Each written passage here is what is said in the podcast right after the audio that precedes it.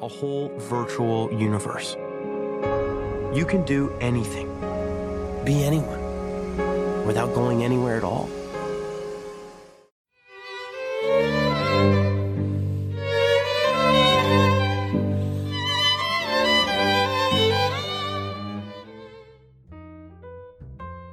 欢迎收听阅读 Tango 书笔鉴赏会，我们是林思玲与 Sophia。嗨，大家好。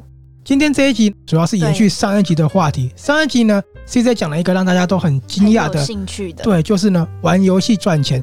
所以上次 CJ 跟我们讲了说，怎么样透过区块链里面的游戏去赚到钱。嗯。可是很多人会有疑问说，为什么他们可以赚钱呢？他们凭什么呢？对不对？对。好，那我们就请 CJ 这次帮我们解惑了。欢迎，欢迎 CJ。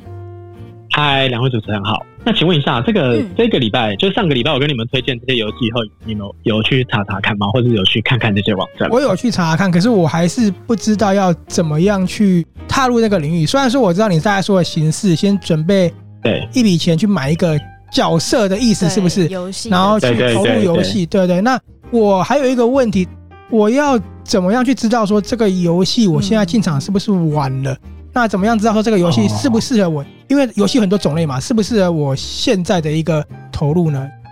懂，呃，我觉得呢，就是取决于你自己本身有没有在玩游戏。因为假设你本身就有在玩游戏，而且你喜欢某一种类型的游戏，那现在既然有另外一个用区块链的商业模型来玩，然后是跟你喜欢玩的游戏类型是同一种的。那你就可以改成去玩那一种，所以其实你不需要勉强自己去做一些什么改变，嗯、是给那些本来就有在玩游戏的人用的。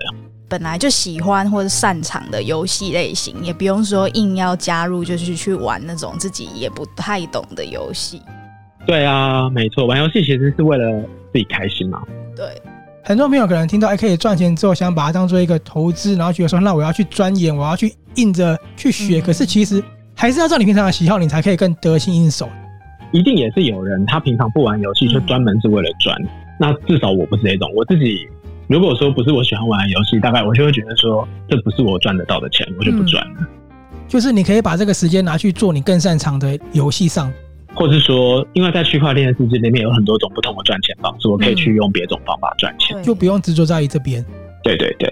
然后现在就回到第一个问题嘛，就是上个礼拜有提到说，我们可以讨论一下为什么。这么奇怪，就是玩游戏，然后居然会有真钱，这到底是凭什么？有延伸到另外一个问题，就是那为什么去赌场赌博，凭什么也是玩游戏，然后会有真钱？性质的关系吗？其实说到底，这都是一个商业模式。比如说，呃，投资房地产，或者是像我以前开一个加盟的饮料店，或者是我去做一个新创题目，你一定要先拿出一笔钱，对不对？对，投资的要要赚钱的人一定要先拿出一笔钱嘛，没错，没错。然后接下来要花时间，有可能要花一些辛苦，然后最后看看你拿出来的这些钱会变成多少钱，但也有可能会都没有嘛，对，没错。所以区块链游戏的世界里面，你也可以都不花钱，也可以玩，但是你就要花更多的时间才有可能赚到钱。然后如果你一开始就拿着一笔钱出来买最棒的宝物。最棒的装备，那你就有更大的机会去用这一些钱买出来的装备，再滚出更多的钱。而且今天如果你不愿意拿钱出来，你想要免费玩，然后你又想要赚钱，那你觉得作为一个游戏开发者或者是一个这个游戏生态系欢迎你吗？这个不是他们当初营运的目的，因为他们营运也是想赚钱嘛。没错，对，他这个系统就一定会设计的不欢迎这样子的人嘛。所以欢迎谁呢？欢迎那种愿意砸大钱进来的人嘛。那现实生活里面的其他生意也是一样啊。像我以前开饮料店，充分意识到一件事情，就是说那种什么西门町啊，那种一个月一百万房租的，跟巷子里面一个月两万块钱的店面，开始创业的人会觉得说啊，那个两万的比较便宜，就像我玩电游的时候想要免费玩一样。嗯。可是人家是一百万的店面，你那个店面租金只有两万的，表示就是没有客人嘛。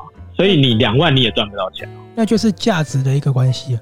对，所以什么生意都是一样，你不要想说你都没有放钱进去，它就会涨钱出来，不可能。没错。最后一个角度是说，我们一样在花时间玩游戏啊。现在坐在区块链上面，哎，我们就赚到钱了。那这个钱到底是从哪里生出来的？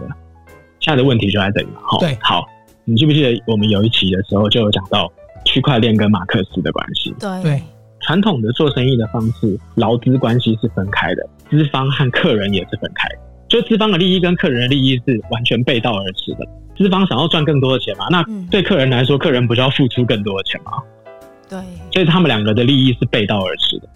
那我们来讲说，传统如果开发一个游戏的话，你们应该也听过，开发要去花很多很多很多的钱，因为一般人没有办法开发游戏，就会有一群资方，他就说好，那我们现在花个几亿来投资这个游戏，然后我们要开发团队，把钱给游戏发行商，然后我们要把钱给这个给那个做广告什么的，所以就是可能有人就要先砸出个，比如说两三亿出来，这些钱呢，就是都是资方的钱。接下来就是花花花花花，游戏上架了以后，我们就想要像收电影票钱一样嘛，把游戏看卖出去几份，然后我们就回收这两三亿的钱嘛，对不？对，这个是传统的做生意方法。区块链呢，可能就不是这样。区块链一开始的时候，就像我们一开始在讲，我刚说的马克思跟区块链关系，就是玩游戏的人也被包含成股东之一了。一开始在设计这整个游戏的生态系的时候，玩游戏的人就没有被当成是。出来付钱的潘娜，就把你当成这个生态系里面的股东了。这个讲到一个重点，因为呢，很多人忘记了游戏产业呢，它除了游戏之外，它有跟一个产业紧紧相扣，就是通路。通路商透过这些赚钱，而我们呢，事实上就是帮通路跟帮游戏公司赚钱。那我们中间所获取的呢，只有两个，一个呢是我们个人的一个心理成就，另外一个呢就是是私下交易赚钱的。可是那并不是这个游戏它原本就有的生态。对这个游戏的生态系呢，我们非常非常尊重这些喜欢花时间在我们这个生态系里面的人，所以我们就要把利益跟你们共享。所以呢，我们今天听完 CJ 讲这一集，有没有一个大概，有没有一个头绪的？就是因为区块链它游戏呢，链游里面呢，本身的整个性质就跟我们一般玩的游戏是完全不一样的。我们呢，不只是游戏的参与者，我们也是这个整个游戏整个开发商、整个产业的投资者。相对的，我们投入的心力也可以得到回馈。没错，没错，就是在区块链世界里面，大家就要常常想到这一个对比：资方和劳方，还有资方跟顾客那种对立的关系，在区块链里面全部都是融为一体的。简单来说呢，我用一个举例，我们常常呢买一个很贵的游戏哈，我说是单机的，大家就会说啊，这游戏不行啊，然后怎么样需要退费，或是呢，我们玩网络游戏的时候呢，我们会说，哎呀，这个伺服器这样不行啊，那个官方要修正啊，他们才不会理你。可是呢，在区块链在链游里面呢，我们是对等的，我们是打破那个关系的。嗯，没错，他一定要理你，因为你是股东啊，对啊，你是投资者，这就是差异性。没错。所以有没有搞清楚了？为什么区块链可以赚钱？就是因为整个本质上的差异是完全不同的。而且呢，你要记得，当你是投资者的时候呢，你投入的钱就等于是你在开生意，你投入的资金，它是有机会回收的。我们没错，就是你那个头脑稍微转一下，嗯、就是那个想法稍微转一下，对对对，你就一下就懂。真的非常谢谢 CJ 今天带给我们那么棒的内容，对区块链已经打开一个很大很大的眼界了。谢谢。